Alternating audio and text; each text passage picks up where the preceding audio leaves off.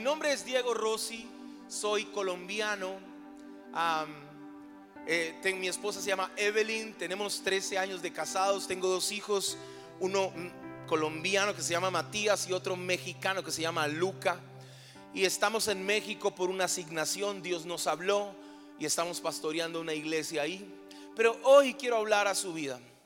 Y quiero hablarle de algo que normalmente uno nunca habla, pero que esta palabra es para nosotros. ¿Cuántos están esperando un milagro de Dios en su vida? ¿Cuántos llevan esperando un tiempo que Dios cumpla algo de lo que ha prometido sobre sus vidas? Yo pensé que era el único. Todos en algún momento. Cuando tú le pides algo a Dios, y quiero que prestes mucha atención a lo que hoy voy a hablarte, quiero que antes de eh, soltar esto sobre tu vida, quiero que pongas tu sueño delante de Dios, eso que estás orando, la restauración de tu matrimonio, tu casa, tu vida, tu familia, ser libre de ese pago que tienes, esa situación que estás viviendo que no sé qué es. Pero quiero que la puedas colocar delante de Dios. Y cuando uno le pide a Dios algo bíblicamente, porque lo voy a hablar según la Biblia, bíblicamente cuando uno le pide algo a Dios, Dios contesta de tres formas. La primera forma como la Dios puede contestar es que Dios puede decir, por ejemplo, le estás pidiendo, Señor, ah, quiero esta cosa, quiero, estoy soñando esto en mi vida. Dios contesta de tres formas según la Biblia. Dios puede decir que sí. ¿Cómo puede decir Dios? Sí, te voy a dar lo que me pides. La segunda forma como Dios contesta y la Biblia nos enseña es que Dios dice no, porque Dios también dice que no. Pero a veces nosotros creemos que Dios tiene que decir sí a todo y no es así. Jesús dijo, Señor, si es, si se puede hacer este, esta, esta redención de la humanidad de otra forma, cambiemos de plan. ¿Y qué dijo Dios? No. ¿Sí? Moisés dijo, Señor, déjame entrar a la tierra prometida. ¿Y qué le dijo Dios? Porque Dios también contesta que no. Y la tercera forma es de la que vamos a hablar hoy. La tercera forma con la cual Dios contesta es espera. Porque Dios también dice que espera. Nosotros creemos que Dios tiene que decirnos sí a todo. Y no. ¿Cuántos tienen hijos aquí? Los hijos piden como si uno fuera el dueño del banco. ¿No? Pero para los hijos cuando piden, ellos creen que uno siempre tiene que decirles que sí, sí. Pero uno le dice a los hijos, espere y ¿qué pasa? Hace un tiempo me pasó una experiencia. Hace un tiempo me pasó una experiencia. Iba, iba manejando mi auto. Iba manejando mi auto. Llevaba a mi hijo atrás para la escuela. Y le iba diciendo todo el camino a mi hijo, si tú quieres que te vaya bien en la vida, Mati tenía como unos seis años. Si tú quieres que te vaya bien en la vida, lo iba mirando por el retrovisor, le decía, obedéceme. Si tú quieres que te vaya bien en la vida, obedéceme. Iba terapiando al niño todo el camino. Y, entonces yo lo ponía que repitiera, si quieres que te vaya bien en la vida, ¿qué tienes que hacer? Y decía, obedecer, papá. Así va todo el camino. Llegamos a la escuela, se bajó y le dije, hijo, si quieres que te vaya bien en la vida, ¿qué tienes que hacer? Obedecer, papá. Se fue. Me monté en el auto. O sea, puse el retrovisor ahora para mirarme a mí y dije, Señor, ¿te das cuenta? Le estoy enseñando a mi hijo que si quiere que le vaya bien en la vida, me obedezca. Y escuché la voz de Dios que me dijo, yo te digo lo mismo a ti. ¿Cuándo me vas a empezar a obedecer? Ah, Señor, es que no me has dado lo que te he pedido. Y entonces en ese momento de conversación, Dios empezó a hablarme y a enseñarme que Dios puede decir sí, que Dios puede decir no, pero también Dios puede decir espera. Hace años existía un medio de comunicación que se llaman las cartas. ¿A cuántos les tocó las cartas? Levante la mano sin vergüenza. Las cartas era un, algo que se escribía, ¿se acuerdan? Eh, escribía, o sea, ¿sí se llama cartas también? Me miran así como, eso no existía aquí. Obvio que existía aquí. Ay, no, pues tan jovencitos. Sus papás o sus abuelos vivieron esto. O algunos de ustedes. Escribían la carta y cuánto se demoraba, tiempo atrás, cuánto se demoraba una carta en llegar de aquí a Guanacaste. Hasta un mes, y lo dice con experiencia. Hasta un mes. Pero luego salió algo que era la revolución de la velocidad. Se llamaba telegrama. Y el telegrama cobraban por palabras. ¿Sí? No sé si aquí también. Eso fue toda Latinoamérica, ¿no? Y, se cobraba por palabra. Muchos hacen, sí. Usted está diciendo, está hablando en mi época. Y en el telegrama tocaba escribir cosas como bebé está por nacer, porque cobraban carísimo. ¿Y cuánto? Si, si, una carta duraba un mes, el telegrama duraba seis días, siete días o, o tres días. Pero aún así había que esperar. Esta generación no sabe esperar. Y aprendemos a esperar en el doctor. Hacemos fila para que el doctor nos atienda. Pero Dios nos dice algo y no lo esperamos. La espera también es una respuesta. La espera también es una respuesta. ¿Y sabe por qué lo digo? Porque lo he vivido y me ha costado entenderlo. La espera forma tu carácter. Yo quiero enseñarte tres principios para que puedas entender cómo a través de la espera Dios obra en tu vida. Una compañía que nos ha cambiado la vida se llama Amazon, pero también nos la dañó porque no queremos esperar. Amazon nos ha enseñado que si queremos algo, lo podemos tener muy pronto. En Estados Unidos hay un servicio que se llama Amazon Prime, que aquí también debe estar, pero aquí no sé cuánto debemos. Aquí hay, aquí hay Amazon dentro de Costa Rica. Y Amazon Prime, por ejemplo, en México se demora dos días, a lo mucho un día, cuando compras con Amazon Prime. Pero en Estados Unidos se hay algo que se llama Amazon Prime Now. Compras algo y en dos horas está en tu casa. Es increíble. ¿Saben por qué? Porque esta generación no sabe esperar. No queremos esperar. Dios nos da una palabra y entonces nosotros mismos creamos el camino que Dios no nos dijo. Porque Dios nos dijo, espere. Yo no sé qué estás viviendo hoy, pero la espera también es una respuesta. La espera Señor, pero es que es para ti, es que estoy soñando esto. Cuando Dios nos habló, yo les conté cómo Dios nos habló de ir a México, dejamos toda nuestra familia, dejamos todo, salimos caminando y en la primera reunión yo quería que la iglesia se llenara. No tenía iglesia, mi primera reunión fueron con 37 endemoniados. Digo, no puedo repetir eso. No, fueron 37 personas que llegaron y era horrible. Alguien en medio de la predicación se paró y dijo, yo no creo eso fue horrible. Para mí fue difícil. Y yo decía, Señor, ¿por qué estoy aquí, Señor? Venía de eventos grandísimos y llegaba ahí. Pero cuando yo entendí que la espera también es importante, aprendí a disfrutar, esperar en Dios. Esperar en Dios es maravilloso. Amazon nos dañó la, cultura de esperar. Ya no podemos esperar. Ahora, vamos a un restaurante y hay cinco personas de espera y ¿qué decimos? Está lleno, vámonos. ¿No? Nos dicen, mire, vienes a comprar algo al súper o al centro comercial y te dicen, mañana se lo puedo traer. ¿Qué hace usted? Me voy a otro lugar. Porque no sabemos esperar.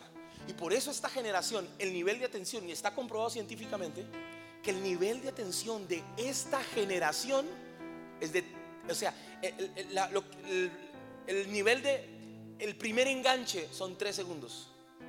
Por eso TikTok, por eso Instagram Reels son tan fuertes. Y si usted no sabe qué es Instagram Reels o TikTok, pregúntele a sus hijos. Porque TikTok, el algoritmo es impresionante. Tú abres TikTok y, quieres decir, suéltame ya, suéltame, suéltame. Porque pasas un video, pasas otro video, los primeros tres segundos son tan decisivos. Y esta generación se engancha en los primeros tres segundos o te pierde totalmente. No sabemos esperar. Pero quiero decirles algo. Dios quiere que aprendamos a esperar. Dios quiere que aprendamos a esperar porque la espera, y es lo primero que te voy a enseñar hoy, forma tu carácter. Nada de esto estaría aquí si los pastores no hubieran aprendido a esperar. Usted hoy ve todo el lugar lindo, las cámaras, ve todo funcionando, la iluminación, pero la espera forma el carácter. No es, la, no es el mismo pastor que ustedes tienen ahorita que el pastor que empezó. Cada proceso lo ha hecho crecer, desarrollarse. ¿Alguien dijo que está más guapo? La espera forma carácter. Y quiero decirte algo. Si esperas en el doctor, ¿por qué no esperas en Dios? Ah, pero el doctor dice algo y el doctor dice, ay, que cambiamos la cita y usted sale corriendo. Pero Dios dice, vamos a esperar otro poquito a ver cómo funciona el antibiótico. Y usted dice, me quiero tomar otro medicamento, Señor. Yo recuerdo que cuando yo tenía 16 años, yo no sé por qué, yo siempre me quería casar. Yo decía así, yo quiero casarme, yo quiero casarme, quiero casarme. Conocí una chica, ay Jesús, y esta chica pues no era la persona, a la par que andaba conmigo tenía otras personas, fue difícil, yo cantaba en la iglesia y un día descubrí que estaba con otra persona y me dolió mucho. Y le dije, Señor, por favor, cámbiala, yo la perdono, le decía al Señor. Como tú perdonaste a la iglesia, yo la cambio, Señor. Y un día me dijo, no quiero nada contigo. Y yo oré seis meses. ¿Usted sabe que son seis meses? Oré para decirle a Dios, Señor, yo me quiero casar con ella. Y hoy le doy tantas gracias a Dios que no me escuchó. Porque uno no sabe lo que quiere. Porque como uno no sabe esperar, uno cree que lo primero que tiene adelante es lo mejor. Uno cree que ese trabajo que salió, ay, es que no tengo de otra. Ay, es que con quién más me caso, al fin y al cabo no me quiero quedar solo. Y después están diciendo, Señor, ese esposo que me diste. Y Dios dice, perdón. Perdón, ¿que me diste? Ese no fue el que yo te di. Ese fue el que se te, atravesó y tú quisiste agarrarlo. La espera forma tu carácter. Vamos a leer lo que dice la Biblia en Mateo, y quiero que lea conmigo la Biblia en Mateo 20. Quiero que abra su Biblia rápidamente. Mateo 20. Y la Biblia dice, y quiero parafrasear esta historia, pero esta historia es espectacular porque hoy Dios va a desafiar nuestra fe. Dice, el reino de los cielos es como un propietario que salió temprano por la mañana Jesús está contando una historia y está hablando acerca de que el reino de los cielos es como un propietario, el dueño de una empresa que sale a buscar trabajadores para su viñedo y acordó pagar el salario normal de un día de trabajo. ¿Cuánto se le podría pagar a una persona por un día de trabajo bien pago? ¿Cuánto sería por una persona que trabaja en, digamos, está en la plaza y lo van a contratar para trabajar en construcción? ¿Cuánto podría ser en colones eso? Una idea. 15 mil. Ok. Entonces, el reino de los cielos es, es como un hombre propietario que va a la plaza y encuentra trabajadores y les dice, bueno señores, yo les voy a pagar el salario del día. 15 mil colones les voy a pagar. Y los envió a trabajar. Versículo 3. A las 9 de la mañana, cuando pasaba por la plaza, vio algunas personas que estaban allí y les dijo, hey, sin hacer nada. ¿Ustedes quieren trabajar? Sí, Señor. Ok, les voy a pagar lo justo, dice la Biblia. Lo voy, vamos en el versículo 4, pero lo voy eh, parafraseando. Vayan a trabajar a mi villa y les voy a pagar lo justo. ¿Cuánto dijimos que era lo justo? 15 mil colones. Dice, así que fue trabajar, fueron a trabajar el viñedo. El propietario hizo lo mismo al mediodía y a las 3 de la tarde. Gente esperando a mediodía para trabajar. Y el, trabaja, el propietario le dijo, ¿Qué están haciendo? Nada, porque no van a mi viña para que puedan trabajar? Y yo les voy a pagar lo justo. Y luego hizo lo mismo a las 3 de la tarde. Ahora, una de las cosas que más nos cuesta a los hijos de Dios son los procesos. Pero el proceso, la espera, forma carácter. Te hace depender de Dios. Cuando nosotros llegamos a México, no fue fácil en muchas áreas y empezamos a caminar y a creer a lo que Dios quería hacer en nuestra vida. Al principio fue complicado. No teníamos un lugar, no teníamos donde reunirnos, hacíamos las reuniones. Yo veía que las iglesias crecían y nosotros no nos funcionaban las cosas y empecé a entender que Dios quería que yo aprendiera a esperar. Esperar no es fácil, pero esperar es lo mejor porque esperas en Dios, Dios no te decepciona. Y una de las cosas más tremendas que me pasaron fue aprender a esperar y a confiar en Dios. En México lo más caro para pagar, o, en ciudades como la que yo vivo, Veracruz, que hace mucho calor, lo más costoso es la luz, pagar la luz. Mm, un promedio del salario mínimo en, Veracruz son alrededor de 300 ah, dólares el mes. Y a veces la luz puede llegar de 100 150 dólares. es una cosa exagerada, es muy difícil, por eso mucha gente aguanta calor, porque la luz es un lujo, es muy costoso. Cuando yo me fui a México, a lo que más le tenía miedo no era la inseguridad, no era a, la gente que no quisiera conocer a Jesús, era la luz. Porque yo decía, Dios mío, si me llega un recibo de luz de estos, ¿qué voy a hacer? Y en todo este proceso, recuerdo que fui y hice el contrato de la luz, porque en México tú tienes que ir y hacer el contrato de la luz, llevar tus papeles y el contador es tuyo. Lo ponen, es a tu nombre. Si tú te vas, te llevas el contador a la otra casa. Entonces yo hice el contrato a mi nombre, me pusieron el recibo de luz, el contador de luz, y en la, luz en México llega cada dos meses, es bimensual. Los primeros dos meses no me llegó el recibo de la luz y yo me sentí muy feliz. Porque dije, gloria a Dios. El Señor está al control de todo. Dios es bueno. El cuarto mes no me llegó el recibo de la luz y me preocupé porque dije, bendito, ¿cómo voy a pagar cuatro meses de luz? Así que llamé a los de la luz y les dije, señores, no está llegando el recibo de la luz. Y me dijeron, es que su contador tiene un problema, así que toca esperar. Y me dijeron, ahorre, porque le va a llegar todo junto. Así que espere. Yo, ¿cómo voy a esperar? Yo no puedo esperar. Necesito que me cobren. No, toca que espere. Seis meses y no me llega el recibo de la luz. Y me pasaba un frío por el cuerpo. Ya me había gastado el dinero. Ya no tenía nada.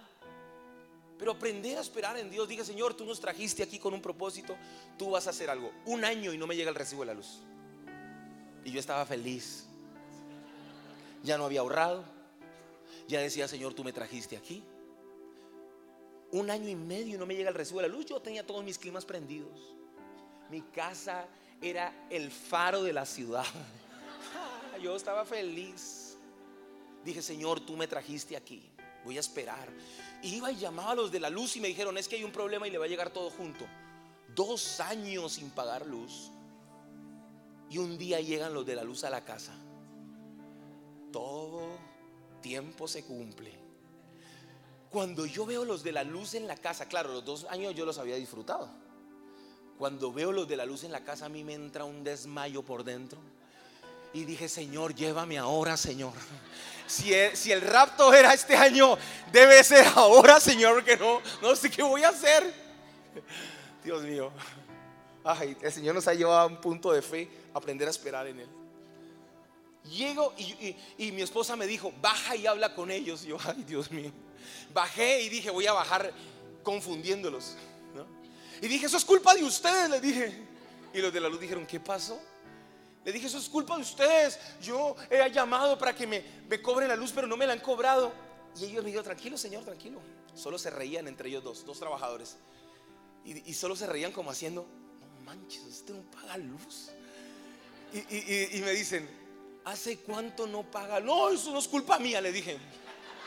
Eso no es culpa mía. ¿Hace cuánto no paga luz? Como cuatro meses, me dicen. Un poquito más. ¿Cuánto no paga luz? Dos años. Ay Dios. Y se miraron y dijeron, dos años. No manches. Este man no paga luz hace dos años. Se reían. Sacaron la calculadora con la multa, dijeron. Más el pago. Y cuando me da la cifra, ni vendiendo mi auto yo pagaba la luz. Y ahí sí dije, Señor, si el rapto era hoy, ah, este es el momento, Señor. El de la luz me dijo, mire, le va a llegar la luz por esto, pero podemos hacer un arreglo, me dijo. Usted me da un dinero a mí y yo lo ayudo. Y yo le dije, mire, yo no puedo hacer eso. Yo, yo soy cristiano y aparte soy pastor. Y me dijo, pastorcito, le va a tocar pagar. Usted ha esperado demasiado tiempo.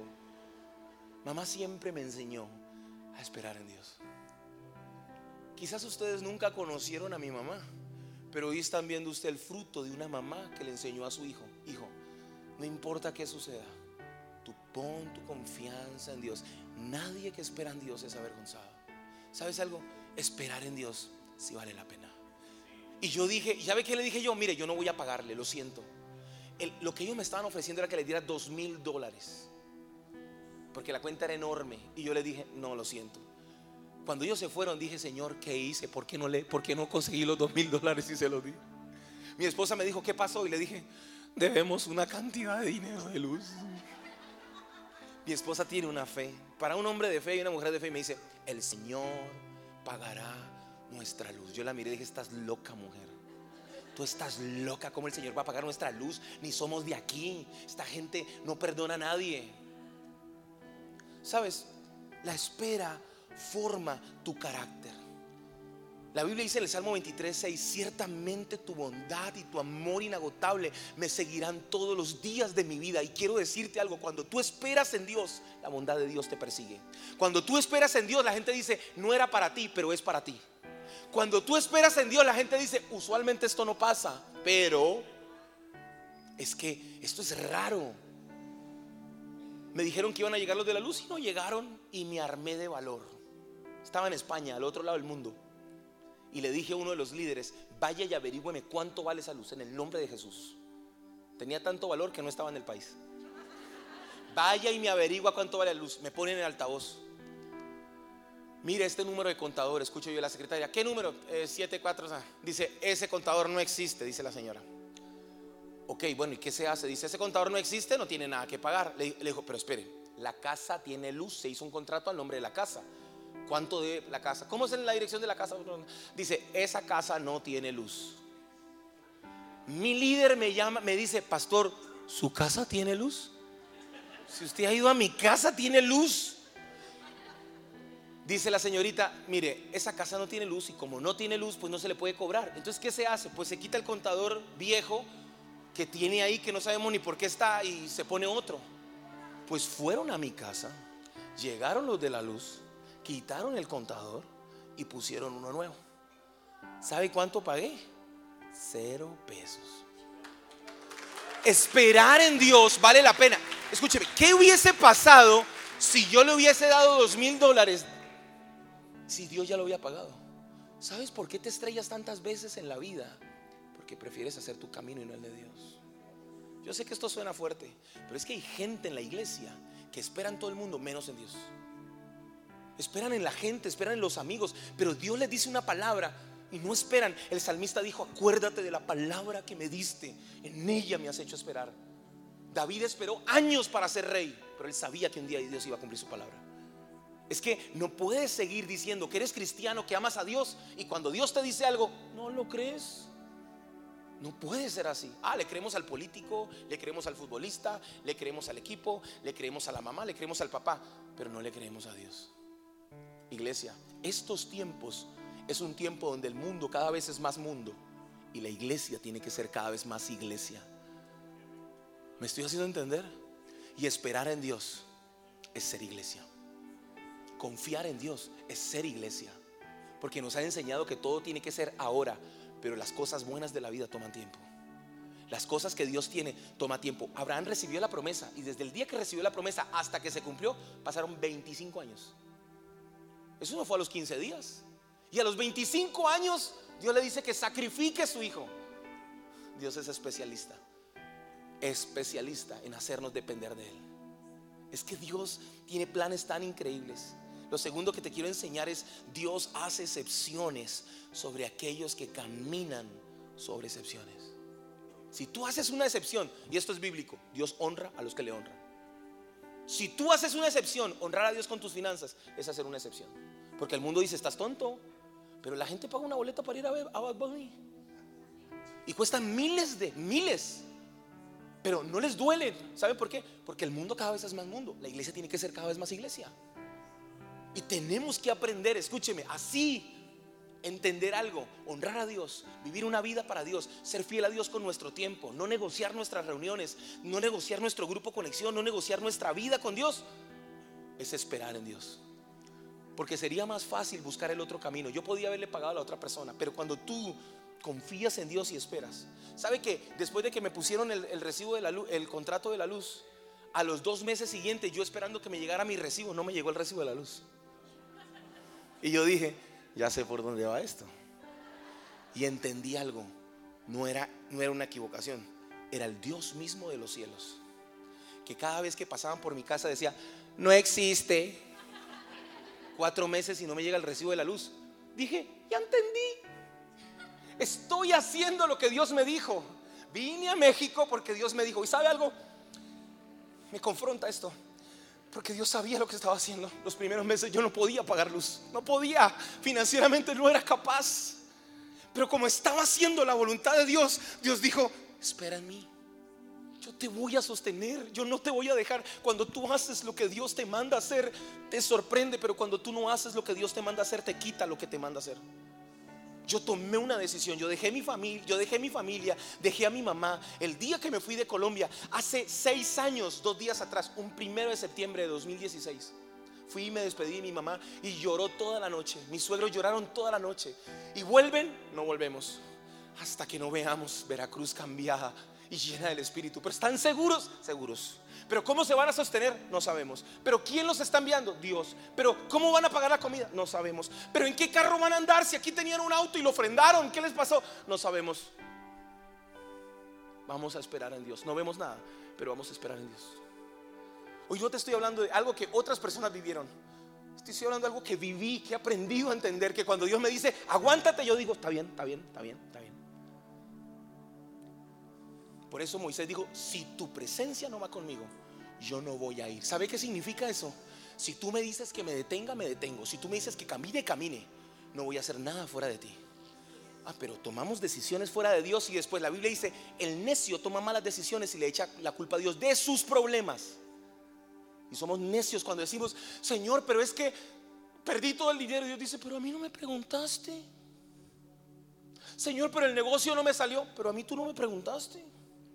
Señor, pero es que estoy metido en este problema, pero a mí no me dijiste, porque queremos hacer nuestros propios caminos. Un año y no me llega el recibo de la luz. Yo lo disfruté. Dije, Señor, tú estás al control, seguí haciendo iglesia, haciendo todo, viajando por todos lados. Yo veía a los que repartían los recibos de la luz en mi fraccionamiento, pasando por todas las casas, pasaban por mi casa, me levantaban la ceja y seguían caminando. Mi casa no existía para ellos. Pasaron dos años otra vez. Dos años, dos largos años. La gente de la iglesia decía, Paz, ¿todavía no paga luz? Todavía no paga luz.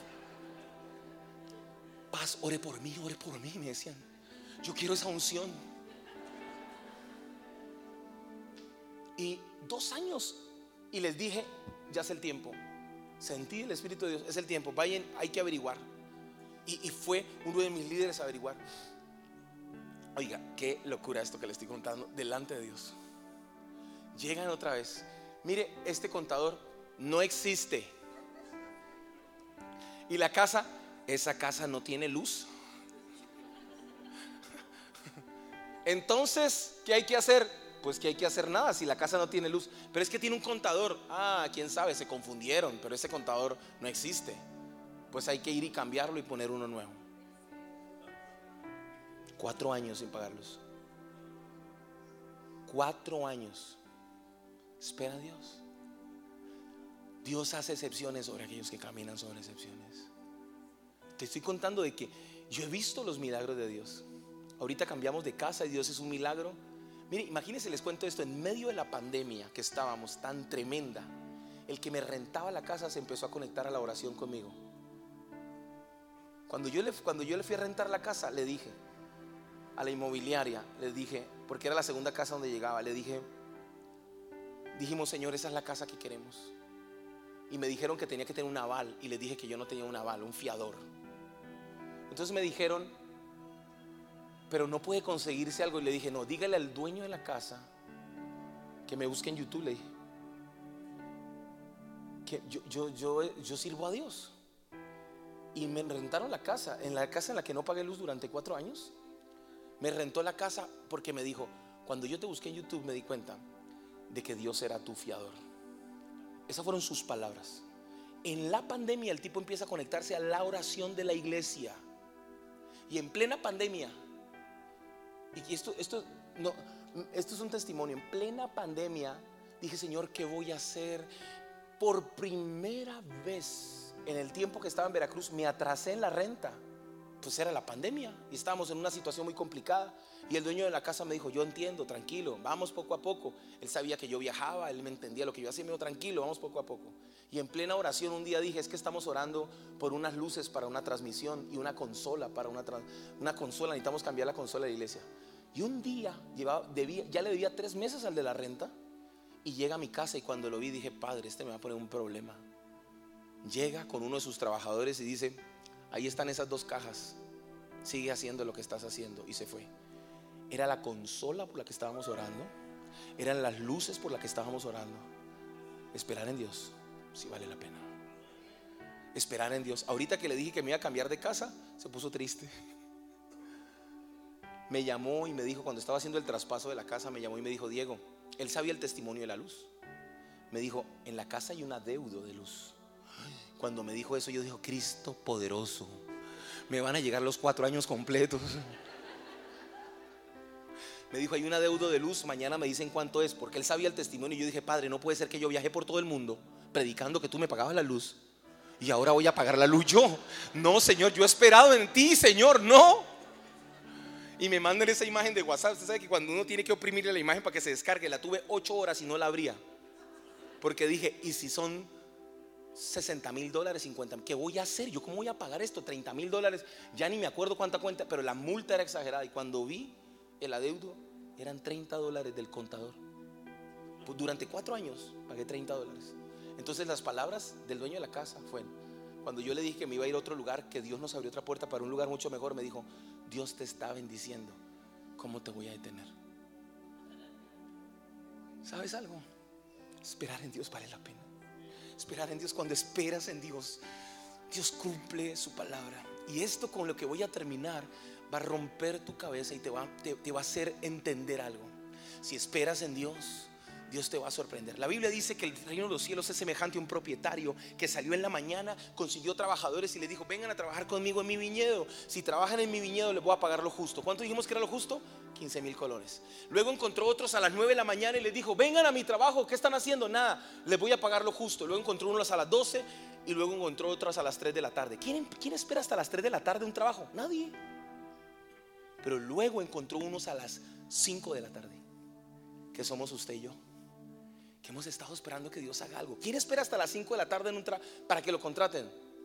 Nadie, nadie, porque a las 2, 3 de la tarde se van. Pero esos tipos estaban a las 5 de la tarde diciendo, alguien puede venir a darnos trabajo. Y ese, eso es, eso es una, es un simbolismo, es una, es una, ah, es como una parábola, como un semejante de, nosotros que hemos estado esperando en Dios, aunque la palabra no se ha cumplido, porque esperar en Dios sí vale la pena. Y entonces Dios aparece y le dice, ¿ustedes quieren trabajar? Sí, Señor, pero solo queda una hora de trabajo. Vamos a mi, a mi viñedo y les voy a pagar lo justo. Usted lo lea, léalo en su casa. Se lo voy a parafrasear porque esta historia es tremenda. Luego termina el día y les va a pagar a todos. Vienen los de las 6 de la mañana. ¿Cuánto dijo que les iba a pagar? ¿Cuánto acordamos en colones? 15 mil colones, lo justo. Luego vinieron los de las 9 de la mañana. Y dice la Biblia que les pagó todo el jornal completo, a pesar de que los otros habían trabajado más. Les pagó 15 mil colones, 15 mil colones, 15 mil colones. Luego vinieron los del mediodía. ¿Cuánto debería pagar los del mediodía? 7 mil 500. Pero dice la Biblia que es como prototipo de Dios, les pagó 15 mil colones, 15 mil colones. Luego llegó a las 3 de la tarde y debiéndoles pagar 3.500 colones o 4.000 colones, les pagó 15.000 colones, 15.000 y luego llegó donde nosotros, los que hemos esperado en Dios, hasta las 5 de la tarde, los que hemos visto que la palabra no se cumple, pero estamos esperando. Y cuando llegaron los de las 5 de la tarde, ¿cuánto esperaba que les pagaran? Unos 1500. Yo me imagino que muchos dijeron, con que me paguen mil, dos mil, voy a poder llevar comida a mi casa. Pero como este es Dios justo, ¿sabe qué hizo? Les pagó a los de las 5 de la tarde que trabajaron una hora, 15 mil colones. 15 mil colones. ¿Saben por qué? Tercer principio. Porque Dios es el único jefe que paga por esperar. Porque Dios es el único jefe que paga por esperar. Cuando esperas en Dios, Él paga por todo el tiempo completo. Desde el momento en que te montas en el autobús, desde el momento que tomas la decisión, Él te paga. Él te paga. Dios es bueno, Dios es fiel. Hace seis años llegamos a México sin nada. Cinco maletas de ropa. Mi hijo mayor, pero una palabra. Y esperando en Dios. Fueron años complicados. Fueron años de mucha fe. La segunda noche durmiendo en el piso, me levanté y dije, Dios, esto es un testimonio. No tenía un solo peso en mi bolsillo, pero estaba esperando en Dios. Sabía que tú me, tú me habías llamado. Y entonces En Colombia vivíamos súper bien, pero ahora estamos en una casa maravillosa desocupada. Evelyn durmiendo en el piso, Mati durmiendo en el piso de tres años. Me paré llorando, tomé una foto y dije, de esto me voy a acordar el resto de mi vida porque yo no estoy esperando en el hombre, estoy esperando en Dios. Escúcheme, han pasado seis años y ha sido sorprendente lo que Dios ha hecho en nuestra vida. Sorprendente. Dios nos ha sorprendido hoy de tener una iglesia de decenas, tenemos una iglesia de cientos de tener un lugar, de, reunirnos en teatros y en lugares. Ahora tenemos un lugar que nos entregaron para, para poderlo tomar y fue un reto de fe. Fue un desafío. Yo, yo, le mandé unas fotos a Gabo, yo no sé si Gabo las, yo no sé si Gabo está acá. Pero hay unas fotos que le mandé. Dígale que las pueda mandar en un orden. Ah, ahí está. Ahí. Yo, no la pase todavía. No, no, échala para atrás, échala para atrás. Cuando Dios le diga, no, no se me adelante cuando nosotros fuimos, y quiero, quiero desafiar su fe hoy, porque esperar en Dios, ¿qué pasa? Vale la pena. Dios es el único jefe que paga por esperar. Y quiero mostrarle esta foto. No teníamos un lugar donde reunirnos, era tan complicado. Y encontramos un lugar a tres minutos de la plaza más importante de la ciudad y a tres minutos y medio del, del mar. Un lugar maravilloso. Cuando vimos este lugar, mi hijo que llegó conmigo a México, se paró frente a ese lugar y me dice, papá, tenía ocho años, para revival, me dice. Y le digo, hijo, vamos a ver Dios qué me dice. Pero yo por dentro era, ¿cómo voy a pagar esto? Y me dijo mi hijo, Mati, me dijo Mati, papi, ¿qué se necesita para tomar este lugar? Le dije, hijo, yo todo espiritual, que Dios me hable. Pero yo lo que necesitaba era tener el dinero. Y me dijo mi hijo, ¿y cuándo Dios te va a hablar, papá? Le dije, no sé, por ahí mañana o pasado mañana. Vamos a esperar. Vimos el lugar y cuando vimos el lugar dijimos, Dios mío, dos días y qué hago, Señor. Y mi hijo me decía, papi, ya Dios te dijo algo. Le dije, no, hijo, todavía no, ha llegado el recado todavía. Pero mi, mi hijo me dijo, papi, ese es el lugar de revival. Ese es el lugar de la iglesia. Y me armé de fe y le dije al equipo, vamos a tomar el lugar. Así que así recibimos el lugar. Estaba todo destruido. Y dije, lo vamos a pintar de negro. Y la gente dijo, pastor, de negro. De negro. Y las puertas, de negro. Y los baños, de negro. Pastor, pero y de negro. Pastor, pero está seguro, de negro todo. Y empezamos a pintarlo. Deje la foto ahí. A 140 dólares cada cubeta. Eso es un dineral. Pintar de negro cuesta. Ay Jesús. Y yo decía, Señor, ¿de dónde vamos a meterle dinero?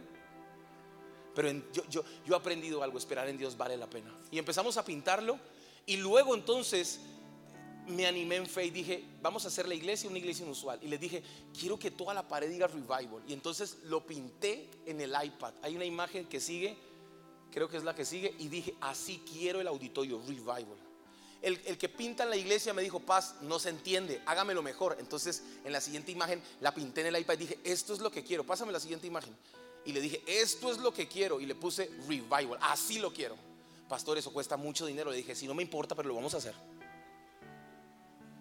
15 días después, quiero mostrarle la fachada del auditorio. Pasa la siguiente imagen. Esta es nuestra casa. Esta es nuestra iglesia. Este es el lugar donde cientos de personas, semana tras semana. Escúcheme, llegué a mi casa, llegué a Veracruz con cinco maletas llenas de ropa. ¿Qué te estoy diciendo hoy? Yo me frustré el primer año, me frustré, el segundo año, me frustré el tercer año. Entró la pandemia, me frustré, se me fue el equipo, fue difícil. Pero quiero decirte algo, nadie que espera en Dios es avergonzado. Iglesia Maná, escúcheme, hay una temporada nueva para ustedes. Hay algo que Dios está preparando. Esperar en Dios no ha sido fácil. Pero Dios es el único jefe que paga por esperar. Dios es el único jefe que paga por cada momento que han esperado. Han esperado suficiente. Ahora Dios va a pagar desde el primer momento. Mientras otros han trabajado años, ustedes solo llegaron a las 5 de la tarde. Escúcheme. Pero Dios va a decir jornada completa para ustedes. Jornada completa para ustedes. Jornada completa para ustedes. ¿Saben algo? La espera también es una respuesta. Y esperar en Dios tiene resultado. Esperar en Dios. Mira, yo, yo le doy gracias a Dios porque estamos, después de seis años, estamos, la iglesia ha, entrado en una, una etapa y una dimensión tan increíble. ¿Por qué hablo tanto de la iglesia? Porque para mí es el reflejo de que Dios sí me llevó a México. de que lo que prometió sí lo ha cumplido. Y entonces estoy viendo lo que, lo que Dios me ha prometido. El año pasado mamá se enfermó de COVID y mi mamá, una mujer de fe siempre, con sus palabras, les he contado testimonios de ella y de fe. Entró, la tuvieron que poner oxígeno y luego empeoró con 65 años sin ninguna enfermedad y entra y dice, hay que entubarla. Entonces hacen una videollamada. Yo estoy en México y es de esas que parecen de terror cuando entra la videollamada que la enfermera dice, antes de que me conecten con ella, dice, esta puede ser la última vez que ustedes la vean con vida. Yo estaba destruido por dentro. Pero mi mamá tiene una sonrisa de oreja a oreja. Y yo le dije, mamá, tranquila, todo va a salir bien. Ella solo me sonreía como diciendo, yo sé en quién he creído. Yo sé quién es Dios. Hay un momento en tu vida en donde todo lo que has creído se pone a prueba. Y ese día, mientras mis hermanos lloraban y yo me hacía el fuerte, mi mamá no dijo ni una sola palabra que tiene el oxígeno y no podía hablar. Solo vi en sus ojos diciéndome, hijo, esperar en Dios vale la pena. Tranquilo, tranquilo. Estuve entubada siete días. Mejoró increíblemente. Y la noche antes de que la extubaran, nos llamaron y dijeron, su mamá tuvo un derrame y falleció. Yo le dije, Señor, Estábamos en el centro comercial, mi esposa se tiró al piso y se puso a llorar. Yo levanté las manos y dije, Victoria, has cumplido cada una de tus palabras. El sueño de mamá por lo que tanto esperó se cumplió. Ahora está contigo. Ya no voy a llorar más. Victoria, Señor.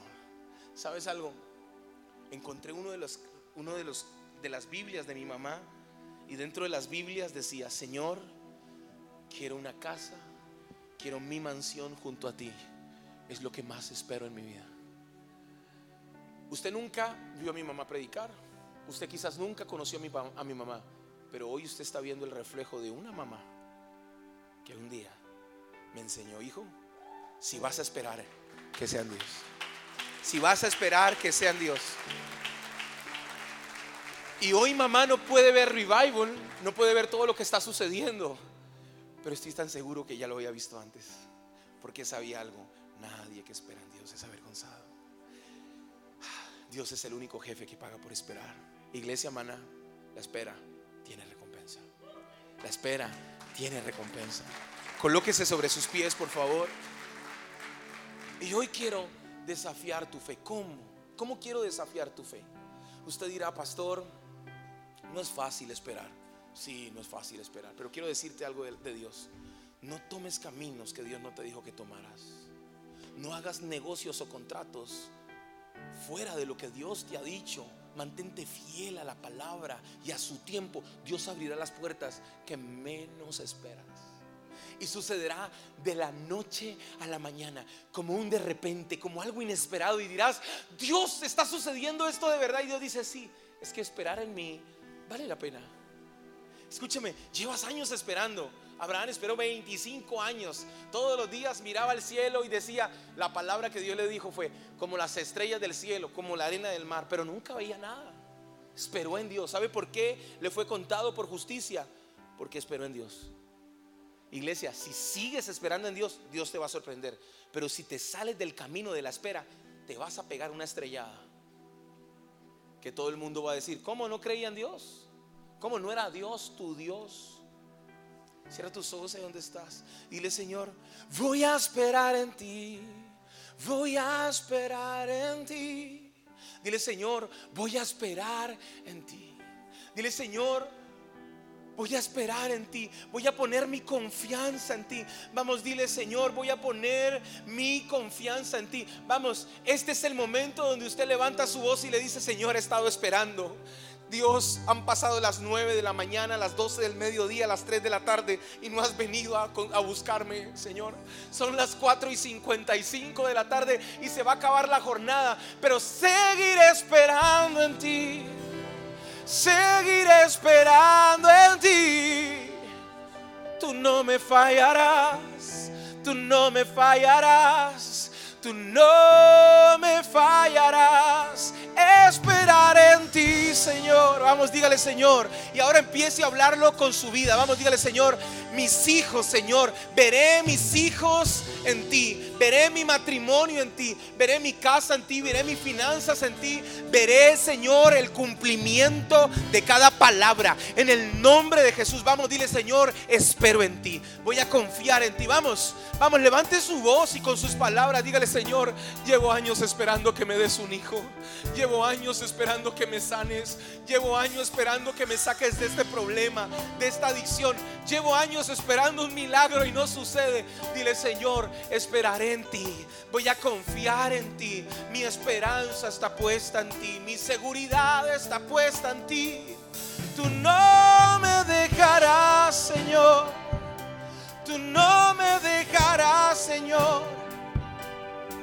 Tú no me dejarás, tú no me dejarás. Vamos, levante su voz, porque lo fácil es orar, llorar por usted. Lo que usted necesita en este momento es empezar a declarar y decir, Señor, voy a esperar en ti, voy a esperar. Vamos, dígale, Señor, me comprometo a no esperar en el hombre, me comprometo a esperar en ti, me comprometo a poner mi esperanza en ti, me comprometo en medio de lo que estoy viviendo. Quiero que vea a sus hijos, quiero que vea a su familia, quiero que vea su negocio, quiero que vea su hogar. Y quiero que le diga a Dios, Señor, esperaré en ti no me dejarás, tú no me dejarás. Has cumplido cada palabra de mi vida. Señor, lo harás en mis hijos, lo harás en revival, lo harás en mi casa. Yo sé, Señor, tú cumplirás cada palabra. Tú no me fallarás, tú fallarás. Tú no me fallarás. Tú no me fallarás tú no me fallarás. Oh, y ahora levante su mano y diga conmigo, Espíritu Santo. Vamos, diga, Espíritu Santo, te pido perdón. Porque me has hablado muchas veces. No te he escuchado. Porque no he querido esperar. Pero hoy he entendido que la espera también es una respuesta. Dígale, Señor, espero en ti. Dígale, Señor, voy a disfrutar la espera. No me voy a amargar en la espera. Porque yo sé que desde el primer momento en que me monté en tu propósito, tú, Señor, me pagarás desde ese primer momento. Tú me pagarás el jornal completo. Tú me pagarás el día completo. Y como un niño, vamos díselo corro a tus brazos. Me siento seguro, me siento seguro que nada, que nada me pasará. Como un niño me acerco ante mi Padre, sabiendo que tú lo hacer. Me siento seguro me siento confiado en ti, me siento tan seguro en ti. Tú no me dejarás, tú no me dejarás, tú no me dejarás, tú no me dejarás de amor. Irati bola, miraka sinama otenesera, betania somola, betele